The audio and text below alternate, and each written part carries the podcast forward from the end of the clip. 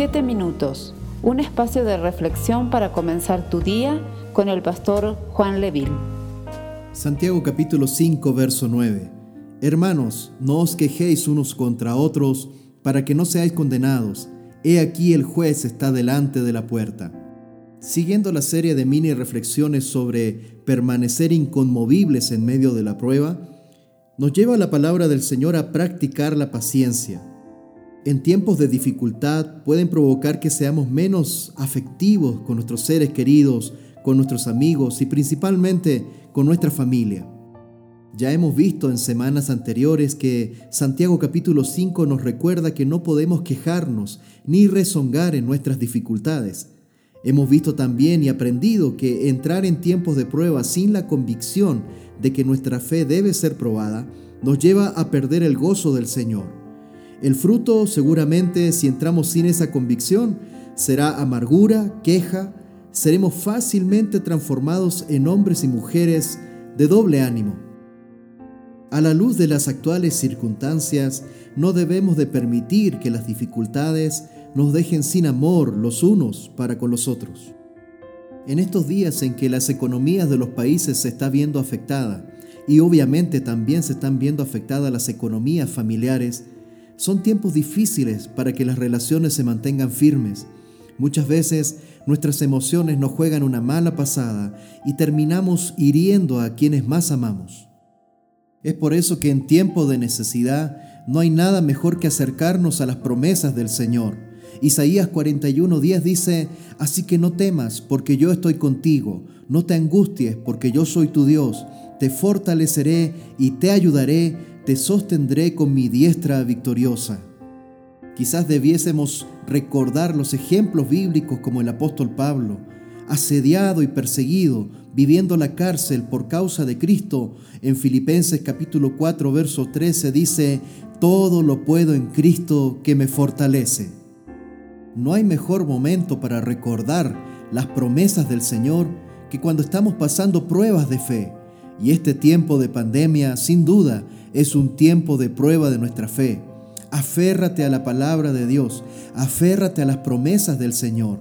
Dios nunca nos ha dejado sin su palabra. Su presencia nos acompaña todos los días. Su Espíritu Santo está con nosotros y nos alienta a través de las Escrituras.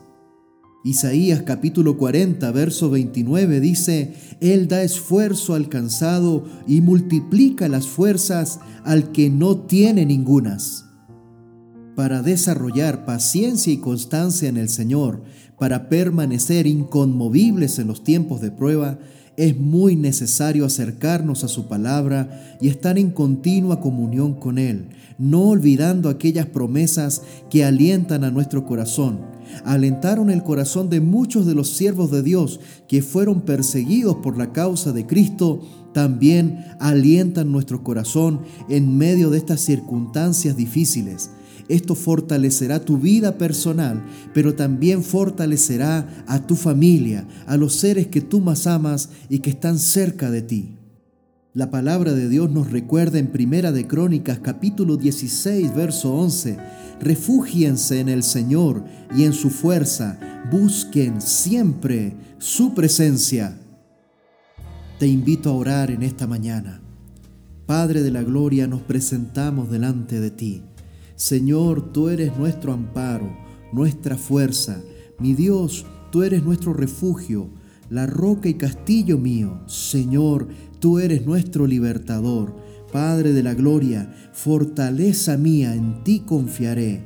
Tú eres el escudo alrededor de mí y eres la fuerza de mi salvación. Señor, en este día nos acercamos a ti Sabemos que son tiempos complejos, sabemos que son tiempos difíciles, pero de tu mano nos fortaleceremos. Mi Dios, clamo a ti para que cada uno de nosotros seamos desarrollados en paciencia, seamos desarrollados en confianza, en constancia a ti, mi Dios.